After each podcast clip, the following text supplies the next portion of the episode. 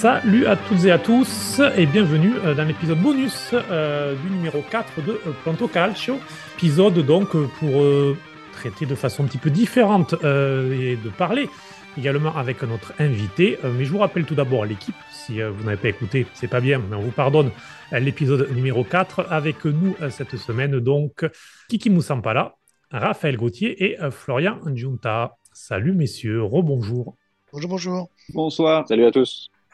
Et donc, euh, eh bien, euh, notre invité, euh, eh bien, c'est Guillaume Maillard Pacini qui est avec nous, journaliste à, Eurosport, également sur RTL qui, traite de la Serie A. Avec toi, Guillaume, on voulait prendre un petit peu le temps, parler du, calcio, comment il est vu en, France, un petit peu ton travail aussi, comment, comment ça se passe. J'imagine qu'il y a beaucoup d'auditeurs qui seront assez curieux. On va peut-être commencer par ça. Elle vient d'où cette passion chez toi? Écoute, euh, bah, je pense que beaucoup quand même d'entre nous, ou pas d'ailleurs, euh, elle vient de ma famille parce que voilà, alors pour ne pas trop m'épancher, ma, ma famille est italienne, ma maman est en Italie. Euh, donc voilà, après elle est, elle est arrivée dans les années 70 en France. C'est vrai que, bah, comme vous le savez, les familles italiennes, j'ai vu des Arbi euh, parler à Brighton en conférence de presse qui disait qu'en Italie, il y a, il y a 66 millions de coachs et c'est un peu ça. Et c'est vrai que voilà, en Italie, tu ne peux pas ne pas aimer le foot, ça n'existe pas. Donc voilà, c'est une famille de de footeux et de sportifs en général. Et c'est vrai que voilà, c'est quelque chose qui m'a été euh, inculqué. C'est un héritage euh, euh, comme un autre, c'est une passion. Et c'est vrai que j'ai eu cette chance de transformer ma passion en, métier. Et, c'est une chance dont voilà que, que j'ai su provoquer, mais dont je suis conscient aussi, parce que vivre de ta passion, c'est quand même rare euh, parce que le journalisme euh, c'est pas toujours évident, c'est assez précaire. Euh, le monde des pigistes n'est pas évident, mais mais voilà, en tout cas c'est quelque chose de familial, c'est quelque chose dont, dont j'ai hérité, la passion pour le calcio en primis parce que ma famille italienne et la, la passion pour le sport en général parce que j'ai vraiment une une famille qui adore le sport. Alors notamment si je si je dois en choisir deux, c'est le, le foot et la F1. C'est quelque chose de, de très familial, ma passion pour, pour le foot italien. Et puis, euh, donc, tu le dis, tu l'as transformé en, travail. Guillaume MP sur, sur Twitter, euh, pour, pour les initiales de ton nom composé, euh, Maillard Pacini. Tu as beaucoup de, followers, tu es très suivi sur l'actualité italienne. Est-ce que ça te donne aussi peut-être parfois aussi une responsabilité en quelque sorte? Parce que tu sais que lorsque tu relais une info, ou lorsque tu, donnes une info, lorsque tu, fais une interview n'importe, voilà, c'est aussi un gage de qualité pour beaucoup de monde. Bah écoute, tu sais, en ce moment, il y a beaucoup de débats sur la pastille bleue euh, payante sur Twitter ou non. Et j'ai eu la chance, on va dire, de la voir avant euh, qu'elle devienne payante. Donc déjà ça, mine de rien, c'est pour paraître tout bête, mais c'est quand même un gage de, de responsabilité. Et forcément, quand tu es très suivi, entre guillemets, tu peux pas euh, tweeter n'importe quoi. Alors tu vois, des fois, moi, je fais des tweets, je fais des fautes dedans, alors je supprime euh, et je le refais. Donc déjà là, déjà là, je culpabilise beaucoup, mais en soi, c'est sûr que euh, donner une info ou euh, la relayer. Euh, il faut toujours vérifier évidemment les sources, les recouper. quand, alors moi j'aime beaucoup, bah, comme vous avez dû le voir, j'adore la revue de presse le matin parce que en réalité on a la chance d'avoir beaucoup, beaucoup, beaucoup de quotidiens qui parlent de sport. Alors au-delà des trois, que ce soit Gazzetta, Tutto Sport et, et Corriere, il y a aussi la Stampa, la Repubblica. Donc moi j'ai une plateforme où j'ai tous ces journaux-là. Et donc le matin, je prends le temps généralement de, de les lire et de voir ce qui est relayable selon les infos. Alors euh, j'essaie quand même de parler n'importe quoi parce que il y a des choses des fois qui paraissent assez lunaires. Mais en tout cas, voilà, j'essaie de, relayer ce qui, pour moi, peut être intéressant pour euh, celui qui lira ça, en France notamment, parce que j'ai plus de followers évidemment en France qu'en Italie. Mais, euh, mais en fait, je me mets toujours à la place du lecteur et je me dis, pour quelqu'un qui n'a pas le temps le matin de bah, d'avoir cette chance comme moi de vivre de mon métier, et eh ben, j'aime bien prendre le temps de lire les journaux et de bah, je sais pas, quand il prend sa pause pour aller euh, boire un café ou aller fumer une clope dehors, bah, qu'il dit, bah, tiens, je vais aller sur son profil pour voir s'il dit un peu dans la presse aujourd'hui. Euh, euh, par exemple, bah, voilà, on enregistre le, le mercredi 5 avril, il y avait You Winter, c'était mal fini, et, voilà, qu'il dit, bah, tiens, qu'est-ce qu'il dit en Italie sur l'épisode Lukaku, qu'est-ce qu'il dit sur, voilà, sur les notes du match d'hier de mes joueurs. Donc voilà, j'essaie vraiment toujours de me mettre à la place du lecteur pour dire de qu'est-ce qu'il a envie de lire et j'essaie d'être assez concis et bref dans, dans ce que je fais. Et, c'est comme sur Eurosport, quand je fais des articles, des interviews, c'est toujours de me mettre à la place du lecteur pour savoir ce qui l'intéresse en soi et avoir toujours un angle assez original. Alors même si c'est pas toujours évident, euh, voilà, j'essaie quand même de, de donner toujours une touche de, bah, de sérieux évidemment. et de fiabilité parce que euh, ça me paraît normal de d'avoir autant de followers et d'avoir cette chance-là. Ça me paraît normal quand même de prendre le temps pour publier des choses qui me paraissent euh, vérifiables et, euh, et, et, qui peuvent se réveiller évidemment. On va faire un petit tour de table justement pour euh, que chacun te, te, pose des questions. Eh bien, on va commencer ben, avec, euh, avec celui qui te connaît le mieux, peut-être, Raphaël. ouais, moi j'avais une petite question, même si euh, je connais peut-être déjà en partie la réponse. Mais, euh, mais je pense que ça peut, ça peut faire une, une petite transition avec un sujet important, comme tu l'as dit, sur le football en Italie, sur la place que ça prend, peut-être sur, sur l'aspect social de la chose. Tu as signé dernièrement, c'est ton dernier gros article sur, sur Naples qui fête son Scudetto.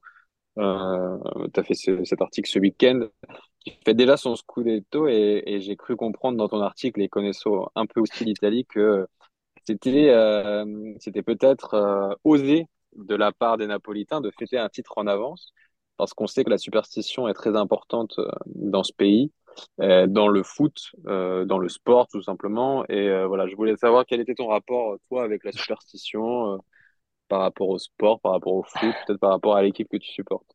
Alors, ce que, ce que vous savez pas, c'est qu'il il me pose la question, mais il connaît très bien la réponse.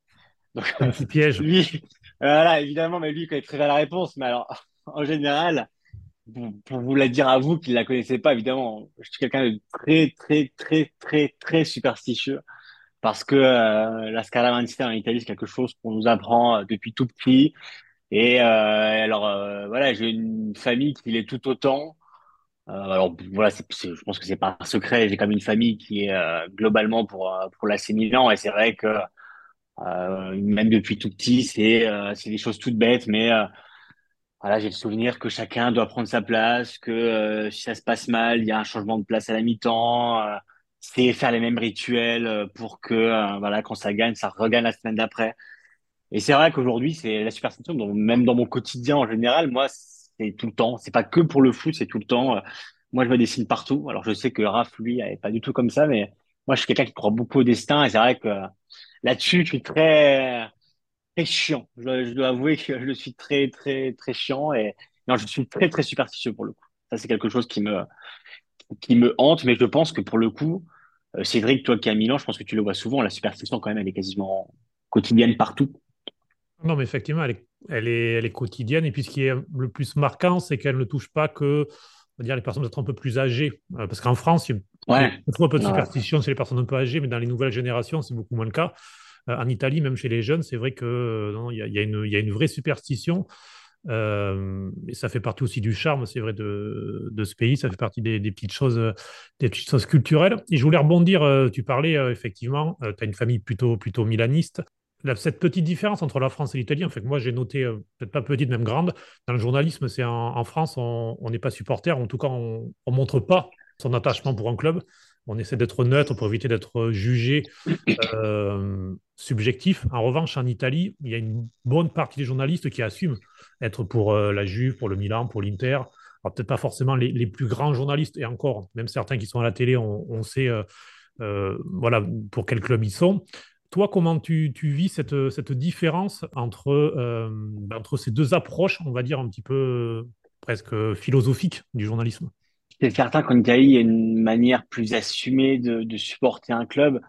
Après, ça dépend, tu vois. C'est vrai que bon, bah, je pense que toi, comme moi ou, ou les autres, on suit évidemment les, les émissions généralistes sur Sky ou Dazone où là, bon, t'as des anciens joueurs, c'est un peu plus compliqué. Mais par exemple, Télé Lombardie, tu vois, tu vois par exemple comment se passe un match commenté oui. par par des supporters ou euh, c'est toujours par exemple euh, le supporter du Milan qui va commenter euh, l'équipe qui joue contre l'Inter. C'est vraiment, je pense, un rapport historique, sociétal, culturel différent en général par rapport au foot. Euh, mais en tout cas, pour parler de mon cas personnel, dans, dans la rédaction d'Eurosport, on est tous supporters d'une équipe mais c'est certain que c'est moins, c'est moins animé, c'est moins, c'est moins chatoyant, c'est moins passionnel, c'est moins, c'est moins quotidien. C'est pas tout le temps. Nous, en Italie ou ailleurs, on vit vraiment de football tout le temps, du matin au soir, du café à la pizza, c'est, tout le temps. En France, c'est un rapport un peu plus froid, c'est moins, c'est moins passionnel, voilà, c'est, c'est différent, mais en tout cas, chacun a un club euh, mais euh, c'est vrai qu'on le ressent moins parce que je pense que derrière, il y a moins, il y a moins de passion, il y a moins d'enjeux, euh, il y a moins aussi de polémique. Alors en Italie, alors c'est vrai qu'on parle tout le temps du mercato, de politique, mais moi, c'est ce côté-là aussi que j'aime dans le catch c'est qu'il y a toujours des, des choses à dire, il y a toujours des, des, des, polémiques, il y a toujours des, il se passe toujours quelque chose dans un match, euh, même, euh, même un, match que tu sais pas forcément, il y a toujours quelque chose à dire et ce qui fait aussi la beauté du football italien, c'est le folklore qui est derrière. Et c'est vrai qu'en France, je, pense qu'en général, c'est plutôt culturel. Je pense qu'il y a vraiment un rapport différent dans le football et qu'il transmet du coup chez le journaliste qui en soi est supporter, affectionne une équipe, mais n'est pas autant qu'un Italien ou même un journaliste italien qui, la supporterait. Je pense vraiment que c'est un rapport à la base, à la racine, euh, et, la différence globale entre deux pays, un pays de football qui est l'Italie et un pays comme la France, on le sait, qui en soi n'est pas un pays de football, du moins en général. Et, juste pour, euh, pour compléter, effectivement, quand, en Italie, quand, quand, tu te présentes, on va te demander ton travail, parce que c'est très important en Italie. Euh, là, ta profession, ça, classe, on va dire, la personne. Et puis souvent, dans les deux, trois, quatrième questions tout de suite, ça va être euh, tu, tu, supportes quel club? Donc euh, voilà, c'est vrai que c'est très différent, c'est quelque chose. Et puis selon la réponse, ça peut impacter plus que ton travail en fait, parce que si, si tu parles avec un Juventino et que tu lui dis je suis pour le Milan ou l'Inter, il va te regarder désespéré quasiment. Donc, donc voilà, c'est vrai. Et tu sais, pour l'anecdote, la, pour c'est vrai que moi j'avais un couple d'amis, enfin un couple d'amis de ma famille euh, en Toscane, avec euh, marié depuis une vingtaine d'années, avec lui qui était pour le Milan et elle qui était pour la Juve. Et au début, euh, ils en rigolaient, et sauf qu'après la finale 2003, ils ont fini par se séparer. Donc c'est une vraie et c'est une vraie histoire pour le coup. Ils ont vraiment fini par se séparer parce que ils sont insultés de tous les noms et et ça n'a pas été possible. Voilà tu vois, moi qui apprécie toujours quand je joue au derby de Milan et que je vois des couples comme ça mixtes avec euh, ouais, et, puis même les enfants parfois qui ont des maillots différents, c'est beau, mais ça peut parfois virer euh, au cauchemar. Florian, tu avais une question pour, euh, pour Guillaume? Ouais, par rapport à une actu pas drôle, encore une fois, le, racisme revient sur le devant de la scène. Est-ce que tu as l'impression que depuis quelques années, ça empire?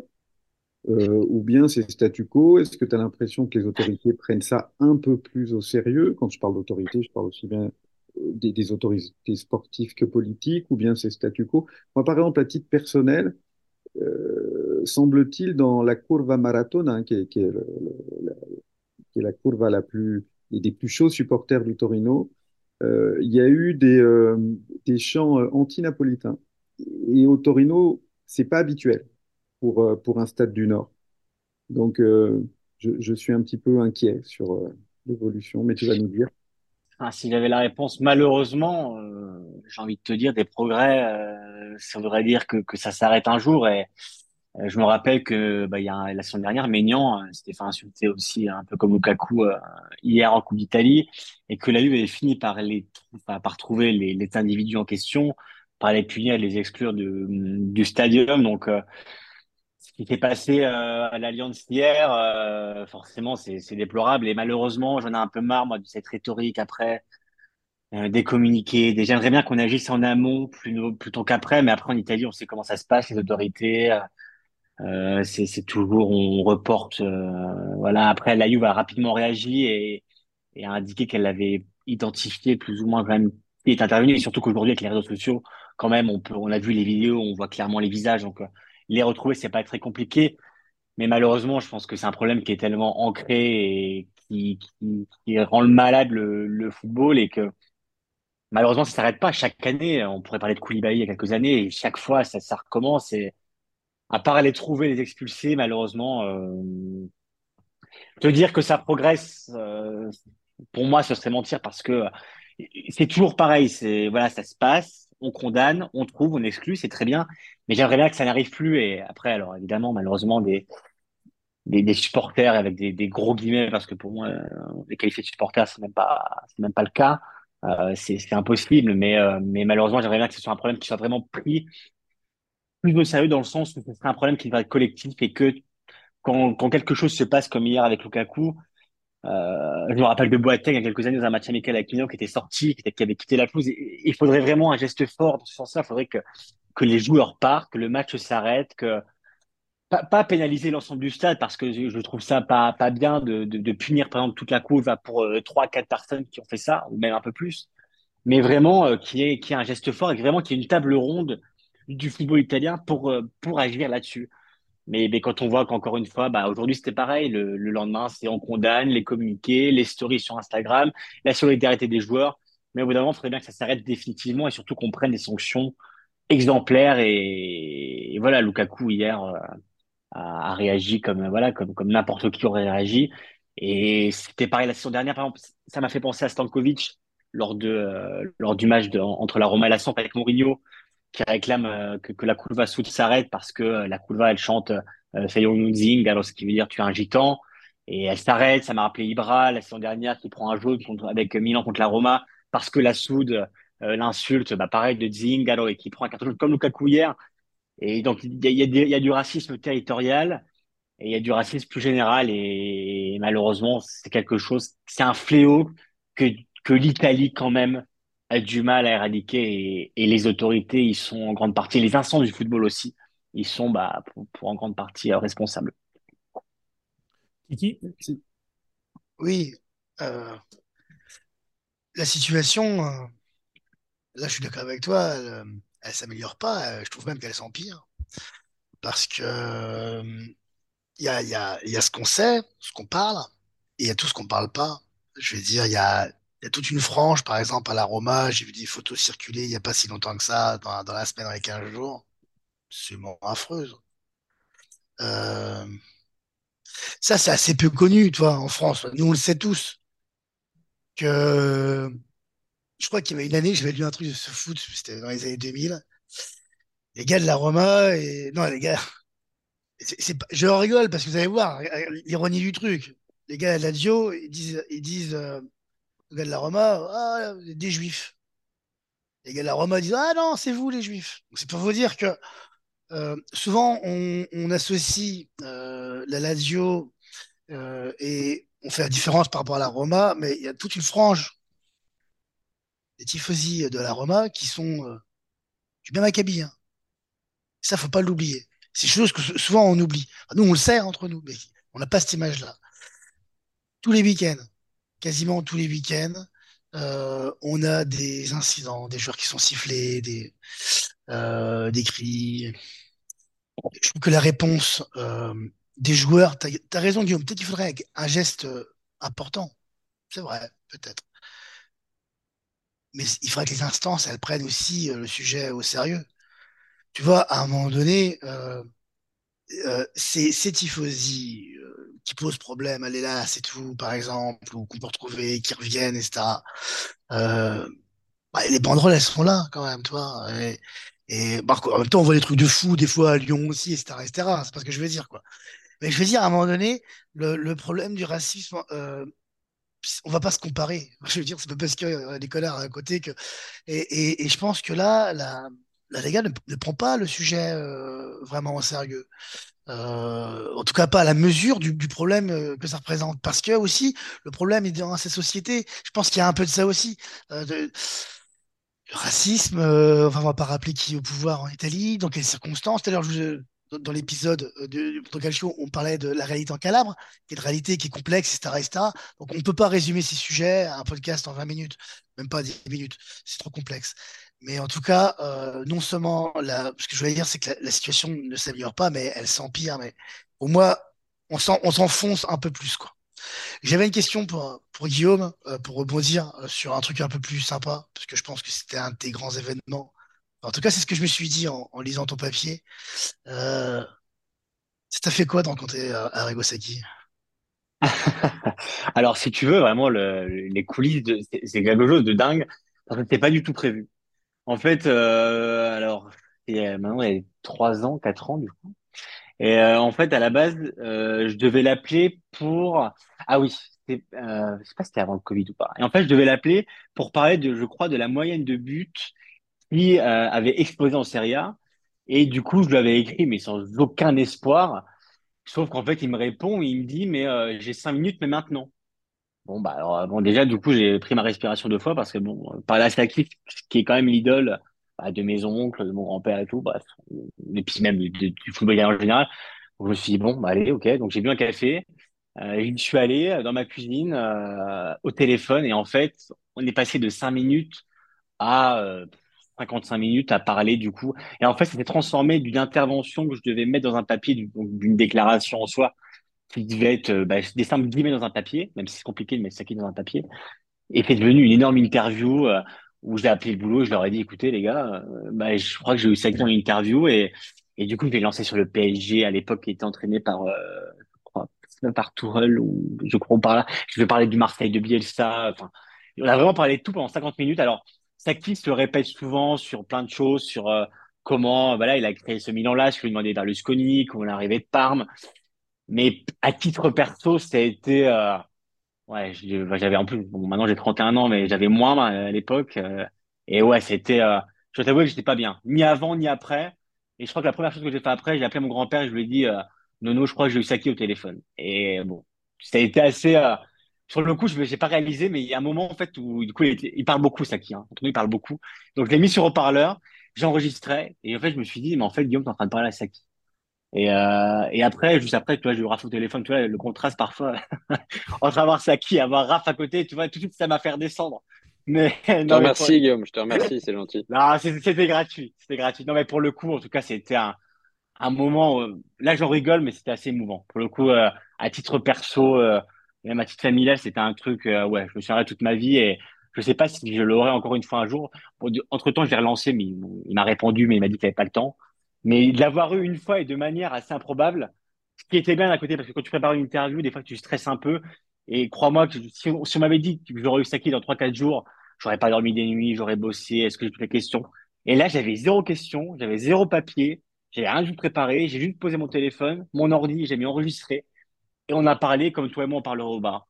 Et euh, ça a été un moment ouais, que, que j'oublierai jamais. Et, et j'ai fait en avoir d'autres. Si tu veux vraiment, la personne que j'aimerais interviewer, alors j'en ai plein, hein, euh, plein de joueurs que j'ai adoré et tout, mais il y en a une qui me passionne, elle est française. J'espère que je l'aurai un jour, c'est Platini. Tu vois. Platini, je sais pas pourquoi, il me fascine.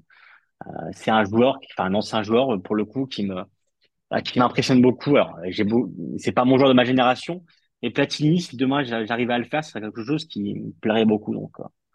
mais j'ai plein de numéros d'anciens joueurs que que j'ose pas écrire. j'ai le numéro de pas de Cafou, de mais j'ose pas. Je me dis euh, le mec, euh, il va pas me répondre à moi, donc donc voilà. Mais en tout cas, ouais, c'était un moment assez assez dingue. Bien, très, très, très belle anecdote. Tu as dit deux ou trois fois, je crois que j'ai eu ça qui. Encore maintenant, je crois. non, mais j'ai l'enregistrement. J'ai l'enregistrement je, l'ai vraiment eu. Hein. J'ai pas un canular. Non, non, non, non. Je l'ai vraiment eu. Non, mais pour le coup, c'était. Ouais. Oui, non, non, mais... Il parle beaucoup. Hein. Il parle... Mais après, je pense que euh, vous lisez aussi la Gazeta, et c'est vrai que Saki, on le connaît. Il, a souvent les mêmes réponses. Euh, Le côté avec les Romains, les Romains qui étaient 5000 à l'époque. C'est souvent pareil. Donc, ce qu'il avait dit, j'avais déjà lu. Mais le fait qu'il me le dise à moi, ah ouais, j'ai dit, bon, en fait, bon, bah, il me le dit à moi, donc c'est cool. Et après, quand je retranscrivais, vraiment, j'ai trouvé ça, j'ai trouvé ça dingue. Donc, euh, donc non, c'était un moment bon, incroyable. Guillaume, on a aussi une question de la part de Nicolas Wagner, qui fait partie de notre équipe, qui ne pouvait pas être là ce soir, mais qui voulait un petit peu prolonger le sujet qu'il a évoqué la semaine passée dans ce podcast, et pour connaître ton sentiment général euh, et celui des tifosi, selon toi, en Italie, euh, sur les tifosi de la nationale, au sujet des, des Oriondi. Ah, bah, j'ai vu la déclaration de Pinamont qui a fait pas mal polémique, je pense que vous l'avez vu, quand il a dit que mmh. devoir être convoqué, ça l'a un peu gêné. Écoute, euh, je crois que Retegui, c'était le cinquantième de l'histoire de la sélection. Pour moi, euh, alors, la nouveauté, c'est que pour le coup, Retegui arrive vraiment de nulle part. C'est-à-dire que, apparemment, Chini et ses adjoints, personne ne l'avait suivi, personne ne le connaissait. Donc, ça a été vraiment une surprise. Donc, euh, autant les autres, généralement, évoluent en Serie A ou, voilà, je pense à Camoranesi, évidemment. Alors, plus récemment, malheureusement, un joueur Pedro qui a essayé de nous aider pour la qualification mondiale, mais ça n'a pas servi. Mais en tout cas, en général, pour moi, les, les Olions, ça me, ça me dérange pas. Je vois pas le mal euh, à ce qu'un, alors, à ce qu'un joueur ait des origines italiennes et le fait qu'il ait envie de jouer en sélection du moment qu'il, voilà, qui, qui, qui, qu'il en a envie et qu'il se sent un peu italien ou qu'il a des origines ou quoi.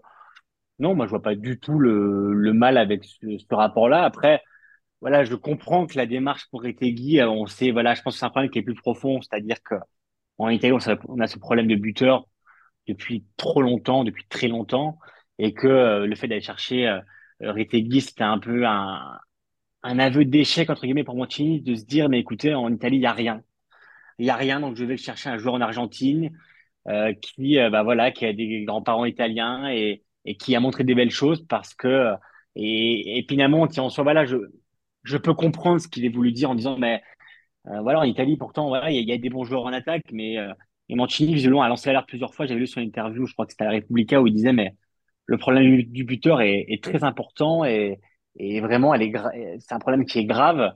Et, mais en tout cas, moi, à titre personnel, j'ai aucun mal avec, les, les Olions. Je ne vois pas en quoi un joueur qui a des origines italiennes et qui est fier de représenter l'Italie euh, ouais, n'aurait pas le droit. Euh, je vois ça avec d'autres sélections. Donc, euh, moi, à titre perso, ça me dérange pas du tout. Par contre, euh, je pense qu'on pourra faire un autre podcast beaucoup plus long sur le problème du buteur, sur le problème de la sélection, sur le problème des institutions, de la FIGC, de la Serie A, de la Ligue. Il y a tellement de choses à dire là-dessus. Mais en tout cas, sur le fait même, le principe même des eaux dis-moi, j'ai aucun problème là-dessus. Merci euh, beaucoup, Guillaume, pour ta réponse. Et bah, tu évoquais ces sujets. C'est vrai qu'on en a effleuré certains d'ailleurs la, semaine dernière dans notre épisode numéro 3 consacré à la nationale. Il y avait notamment Florian qui, était avec nous, qui avait euh, parlé euh, des, attaquants, justement, et montrant que la nationale savait aussi gagner sans grand numéro 9. Donc, voilà. Ben, en tout cas, Guillaume Maillard Pacini, merci beaucoup de nous avoir consacré l'épisode numéro 4 et le bonus d'avoir passé cette soirée avec nous. C'était vraiment un grand plaisir. Eh ben, merci, non, merci à vous, c'était vraiment plaisant. Euh, donc, euh, donc voilà, comme je l'ai dit tout à l'heure dans, dans, le podcast, j'aimerais euh, avec plaisir revenir si vous m'invitez d'ici à la fin de la saison pour faire un bilan et pourquoi pas parler d'un club italien champion d'Europe. écoutez, pourquoi pas. On a, on a, on a trois chances sur quatre déjà d'arriver en finale. Donc pourquoi pas faire un bilan sur euh, Simone Inzaghi qui la soulève euh, face à tous les critiques des tifosi. Donc, euh, donc pourquoi pas faire un podcast là-dessus. En tout cas, voilà, je reviendrai avec plaisir et, vous avez été top avec moi. Donc merci pour les mots, merci pour l'accueil, merci pour les questions. C'est vraiment, vraiment top. Et eh bien voici pour ce petit bonus à cet épisode de la première semaine d'avril, l'épisode 4 de Pronto Calcio. N'hésitez pas d'ailleurs bien sûr à nous suivre euh, sur Twitter et sur Twitch et puis de vous abonner sur les différentes plateformes de podcast comme Spotify, Apple euh, Podcast ou encore euh, Amazon et, et tant d'autres. Merci beaucoup de votre soutien. N'hésitez pas encore une fois à commenter, partager cet épisode. Et puis ben, Raphaël, Kiki, Florian, merci à vous aussi. Merci à tous et puis à la semaine prochaine. À la semaine prochaine, à bientôt. Salut. Merci Guillaume. Salut, salut.